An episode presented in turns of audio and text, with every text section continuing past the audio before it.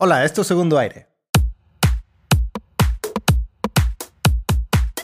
Un podcast donde encontrarás acciones clave para una segunda oportunidad de lograr esa salud óptima, energía máxima y una vida plena. Te prometemos que podrás disfrutar de tus hobbies y lograr tus sueños. Yo soy Néstor Leal, Health Coach certificado por Polcheck. Y yo soy Arturo Singer, químico de alimentos, coach epigenético de Longevity Coach.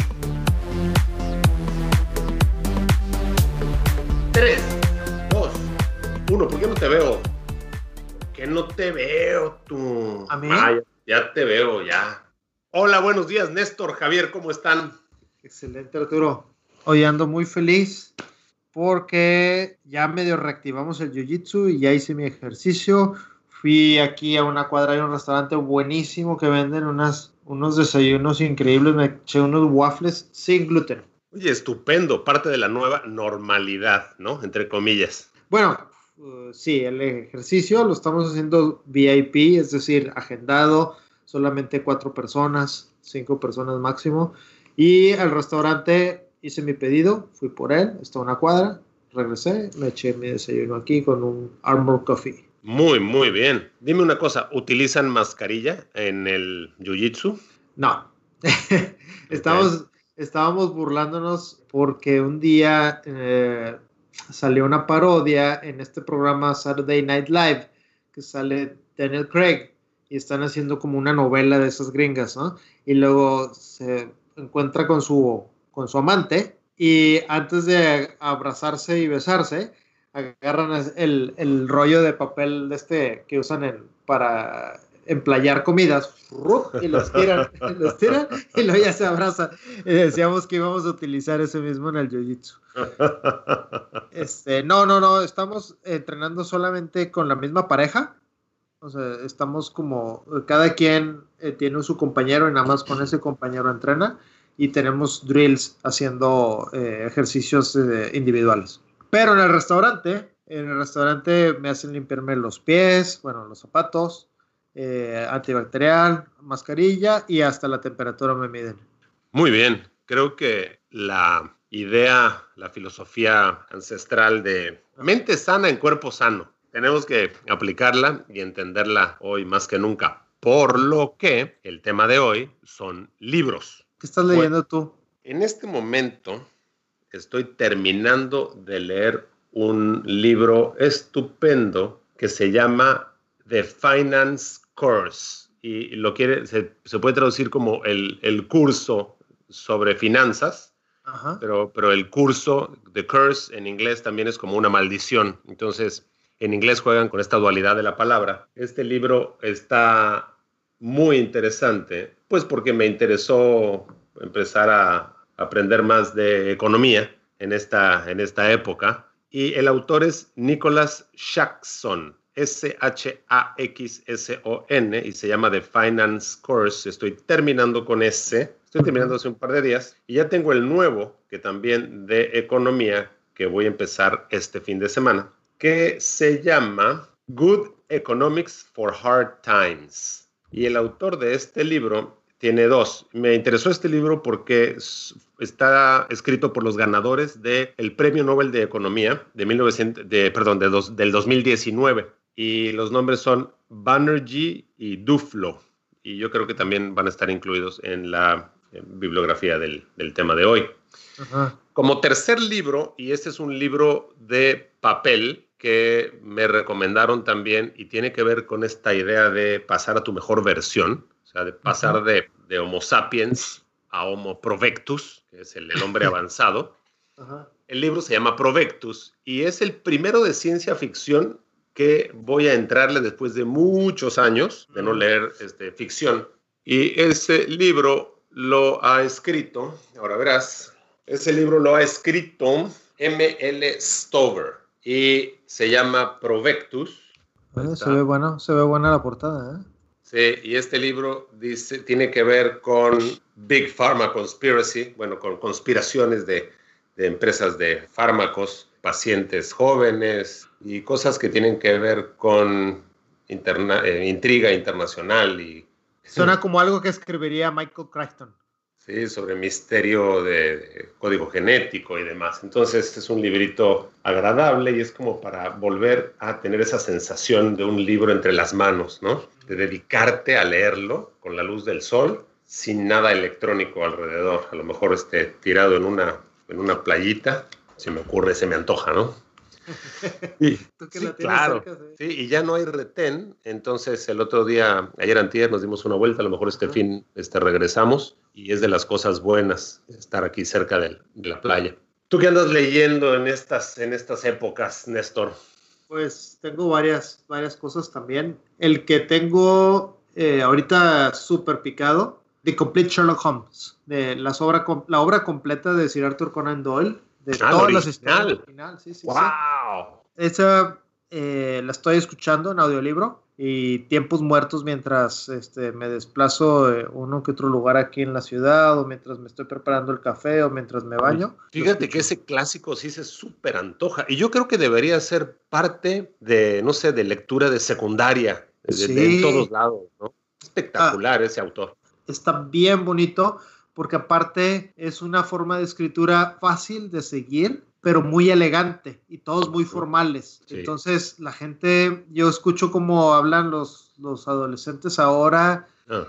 Híjoles, este, deberían ver cómo hablaban eh, a finales de 1890 para que entiendan lo que es elegancia y lo que es refinamiento y un vocabulario amplio. Sin muletillas, ¿no? Sí, sin muletillas. Ajá. Qué barbaridad, sí sin maldiciones, sin muletillas y con una pomposidad, no sé cómo decir, una, una, elegancia magnífica. Aparte, tampoco es como que esté rebuscado, es, es muy fácil de seguir la lectura, porque por ejemplo, agarras Shakespeare y bueno, pues es un poco difícil, o agarras Miguel Cervantes de Saavedra y también es complicado, son obras clásicas lo que ellos escribieron, pero es un inglés o un español en cada uno de ellos que pues sí, es de hace siglos que no puede seguir tan fácilmente. Y de hecho, con Doles finales de 1890. Ajá. El comentario que quiero hacer es referente exactamente a eso. En la forma de escribir o de expresarse, puedes llegar a tener una idea de en qué época de la civilización estamos. Estaba leyendo la obra de Tesla en un, en un libro que escribieron sobre él y hay unos manuscritos, entonces me pongo a leer los manuscritos, independientemente que estén en inglés, la forma en que, en que se expresan lo abstracto de las ideas y de las analogías, es como para leerlo dos veces, para centrarte en esa realidad que vivían y poderlo entender, pero sí es distinto es, eh, y, y sí es complicado. Fíjate que con ese tema y continuando con la pregunta que me hiciste de qué libros estoy leyendo, tengo otro empezado de mi filósofo favorito, Alan Watts. Ella falleció en el 73. Y tengo este libro que se llama The Jojo's Cosmology, la cosmología feliz, podríamos traducirlo. Y Alan Watts es especialista, era especialista en, en religiones comparadas y en espiritualidad y él tiene un libro muy bueno que se llama Budismo, la religión de la no religión. Y entonces explica que para poder entender el budismo es importante ponerse en el contexto histórico, lo que vivían en ese momento eh, las personas en la India, cuáles eran sus creencias, qué leían, cómo vivían, para entender por qué en ese momento se creó esa religión. Porque ahorita pues tienes que actualizar un poquito para poder entender los conceptos filosóficos detrás de, del budismo. Entonces, es muy importante poderse transportar a la historia y, ver cómo vivían. Y eso es lo que a mí me fascina cuando estoy leyendo eh, Sherlock Holmes y los escucho ser elegantes, eh, ceder el paso, abrirle la puerta a las demás personas, eh, subirse en carruajes. Una elegancia padrísima. ¿eh? Estoy encantado. Aparte que las historias son fascinantes y, y, bueno, Sherlock Holmes es todo un personaje de inteligencia que va un, no un paso, van cinco pasos adelante de todas las personas que están involucradas en la novela. Entonces, a veces yo me pongo a pensar que estaba pensando si Arthur Conan Doyle eh, sería su alter ego a la hora que escribió, porque él sí menciona que el doctor Watson está basado en una persona que él conocía en la vida real. Entonces, pues a mí me, parece fascinante cómo los autores utilizan sus dobles personalidades o quienes les gustaría ser o utilizan este, personas de, de, la vida real y los reinterpretan en sus novelas y pues me pone mucho, mucho a, imaginar. Aparte de lo que yo estoy leyendo, este, o sea, la, la novela me pone mucho a imaginar lo que él vivía.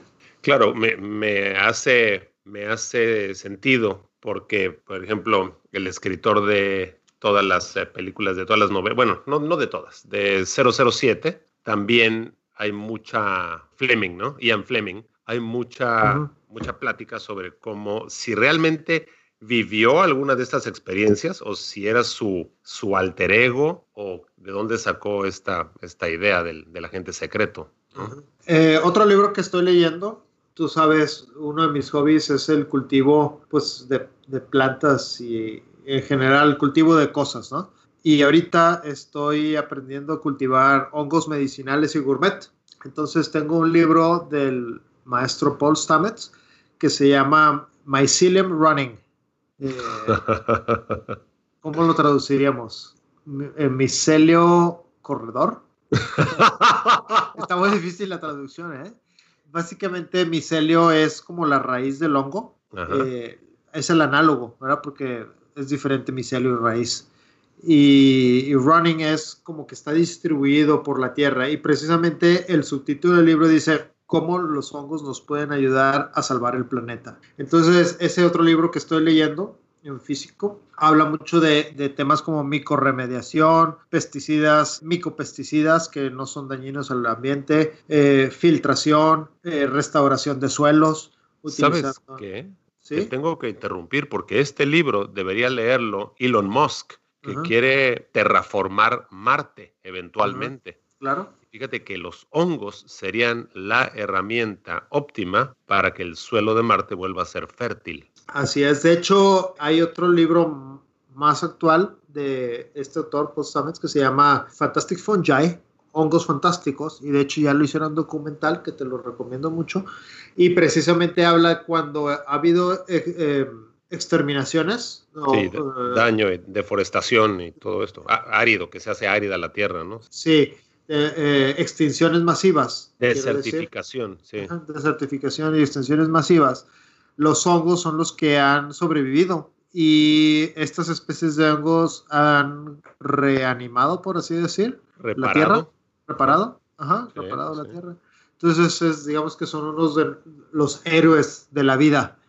Los Están muy, muy, muy, muy buenos los dos libros, eh, Fantastic Fungi y Mycelium Running. Eh, aparte de que, bueno, pues la idea de Postamets es transmitir esta información para que todos pongamos un poquito de nuestra parte y, y, produzcamos, eh, aprendamos a cultivar hongos en casa, o, por ejemplo, hagamos composta. Por ejemplo, para hacer composta no basta con agarrar tus desperdicios y las lombrices, ¿no? Si pones un poquito de un cierto hongo que ayuda a convertir esos desperdicios, tienes una composta perfecta que puedes utilizar para cultivos orgánicos de tomates, este, eh, eh, se me ocurre que le puedes, agregar un puñito de tierra y esperando de que ahí estén los micelios de los hongos, ¿no?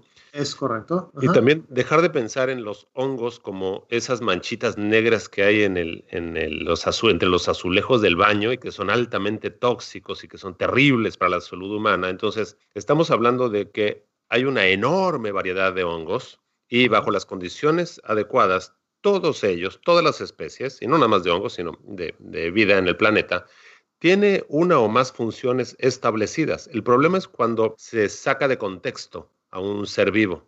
Entonces, por ejemplo, el hongo eh, negro en la tierra tiene ciertas funciones, pero este hongo negro que vemos en el azulejo y genera esporas y genera este, micotoxinas que son este, terribles para la salud y el sistema respiratorio es otra cosa, ¿no? Entonces... Hay de hongos hongos, hay hongos medicinales, hay hongos gourmet y hay hongos que nos hacen daño. Entonces hay que, hay que saber reconocerlos, hay que identificarlos y hay que vivir con ellos ¿cuál es la palabra? Mm, de manera sí, simbiótica, claro, por supuesto. Y regresando y tocando el tema de la terraforming, sería muy fácil llevar una o varias muestras por el espacio este, durante X meses que durará el, el viaje a Marte con un mínimo de necesidades, los micelios de los hongos, llegando allá, darles lo mínimo necesario y que empiecen a trabajar. Se me hace diseñados casi casi para tal efecto, ¿no? Claro, bueno, en este caso transportas las esporas y allá les das el ambiente para que empiecen a, trabajar. Y básicamente, eh, eh, bueno, van a trabajar con un intercambio de dióxido de carbono y oxígeno y, y, bueno, sí van a requerir humedad. En el caso de Marte, no sé, habría que explorar un poquito cómo anda la humedad allá, porque todavía no, está, no estamos seguros, ¿verdad? De si hay agua congelada o si hay subterránea. Hay especulación. Sí, tengo entendido de que quiere, digo, escuchando alguna de las pláticas al, respecto, quieren hacer un par de explosiones para liberar agua que está en los, en los polos. Sí, entonces, bueno, ya veremos. Fíjate que también me gusta mucho la, ciencia ficción y la fantasía y por ahí tengo en el tintero un par de libros. Estoy siguiendo la serie que se llama The Expanse. Es una serie del canal de Sci-Fi, pero este, la compró Amazon Prime. Y la serie de libros, pues ya van como en el séptimo libro. Voy en el quinto libro, pero le puse como también una pausa porque quería variarle un poquito y este, bueno, pues básicamente es una historia en donde los humanos pues ya están esparcidos por todo el sistema solar, tienen colonias, incluso ya hay humanos que nacen en Marte y hay otros que están alrededor del, cinturón de asteroides, pero eh, resulta que descubren una serie de, bueno, en este caso no es una serie todavía, pero sí descubrieron como un portal y pasan, atraviesan el portal y llegan a otra serie de sistemas solares. Entonces se quieren restablecer en otro planeta y pues por ahí voy ya en, esa parte de, de, la historia.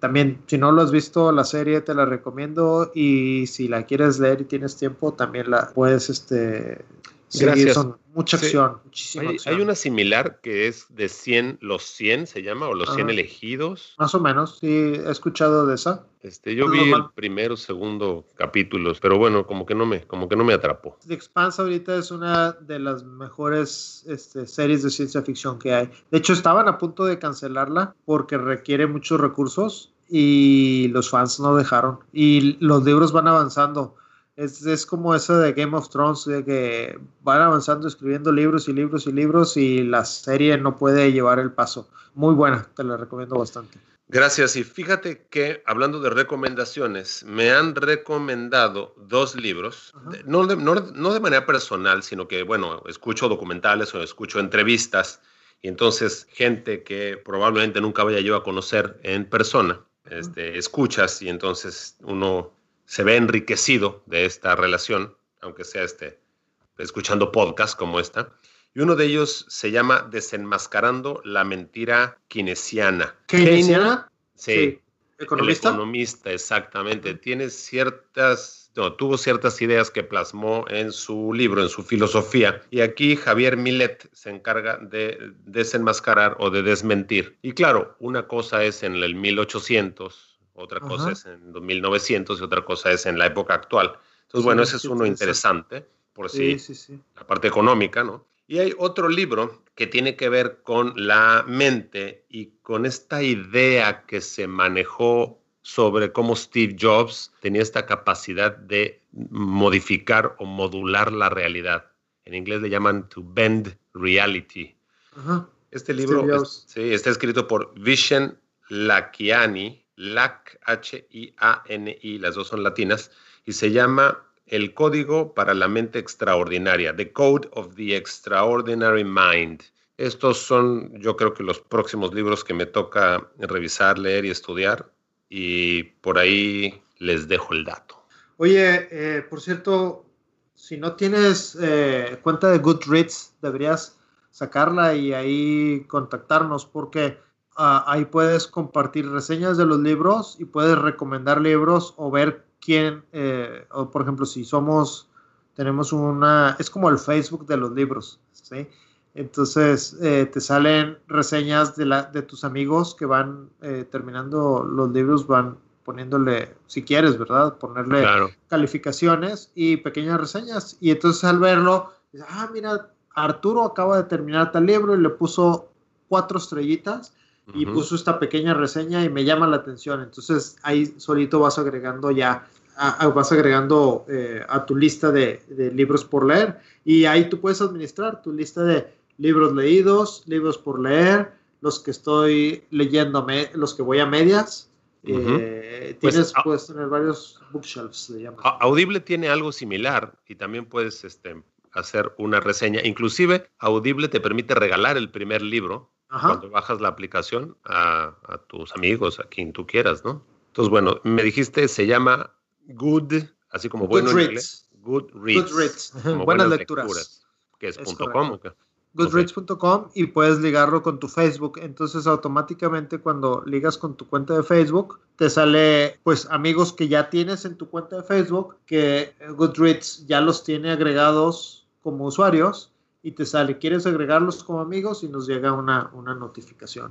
Eso, eso está muy cómodo, ¿verdad? Porque no me tienes que buscar. Simplemente como ya tenemos la amistad en Facebook, puedes tener la, la, la unión en Goodreads eh, un poquito más, más rápida. Y aparte de toda la información que Zuckerberg ya tiene de nosotros, ahora también vas a ver qué libros nos gustan, qué libros no nos gustan, qué tan rápido lo leemos, y en qué idioma, y quién sabe qué tantas cosas más. Bienvenidos al futuro. Oye, hablando de futuro, este, con esto de la pandemia, ya ves que están midiendo la temperatura en todas partes. Sí. Bueno, un amigo, este, pues recibió la mala noticia de que lo, lo tenían que liquidar y busque, busque, busque, busque las oportunidades. Encontró que, pues, como ahorita existe la necesidad de medir la temperatura en todas partes, bueno, está vendiendo una serie de cámaras que te detectan con infrarrojo y algunos otros parámetros en automático. Ya te detecta cuando vas entrando a la oficina o al supermercado o a la tienda tu temperatura y te deja pasar o marca una alarma. O, ah. eh, bienvenido al futuro. Sí, qué barbaridad. No sé si reír o llorar. Pues gracias. Esa ha sido nuestra pequeña y humilde contribución a mejorar tus hábitos de lectura. Gracias, Néstor. A ti. Gracias, Javier. Gracias por las recomendaciones. Gracias, Armor Coffee. No para mantenernos despiertos en la noche leyendo, sino para levantarnos con ánimo. Gracias, tienda épica. Abrazos. Un abrazo. Esto fue Segundo Aire. En la descripción del programa encontrarás nuestros datos de contacto y las referencias de los temas de hoy.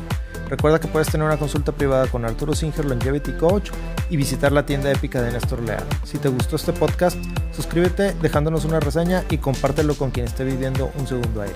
Este podcast fue producido por Arrabal Studio. Productores ejecutivos Carlos Urrutia, Chaco Urrutia y Javier Martínez. Grabación y edición por Javier Martínez. Este podcast se hace exclusivamente para propósitos de información general. Las declaraciones y opiniones expresadas en este podcast no constituyen consejos médicos. Este podcast, incluyendo Arturo Singer, Néstor Leal y los productores, se deslindan de cualquier responsabilidad por cualquier efecto adverso relacionado al uso de la información aquí contenida. Las opiniones de los invitados son propias y este podcast no promueve ni acepta responsabilidad alguna por las declaraciones de los invitados. Este podcast no hace representaciones ni da garantías de las cualificaciones o credibilidad de los invitados. Este podcast puede incluir promoción o publicidad pagadas para productos o servicios. Los individuos en este podcast pueden tener un interés económico directo o indirecto en los productos y servicios referenciados en el podcast. Si cree que tiene un problema médico, consulte un médico autorizado. Eres lo que lees. Me siento observado. Mira, es que tengo, mira, mira lo que tengo enfrente. Este cabrón se me ah. pone enfrente, ¿no? Y se me pone a, observar el cabrón. A ver, voy a tener que sacar, pero es para afuera. A ver, ya, fuera, fuera. Y tengo otro por ahí otro gato, pero ese, ese respeta, ese da la espalda y se echa ahí a, dormir. Haz de cuenta que lo arrullo.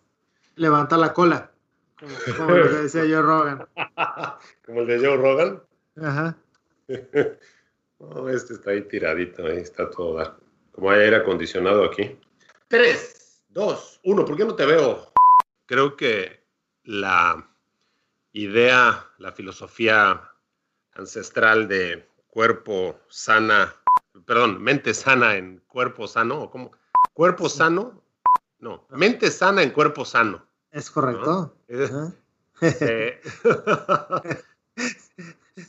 tenemos que, que aplicarla y entenderla hoy más que nunca. Por lo que el tema de hoy son libros.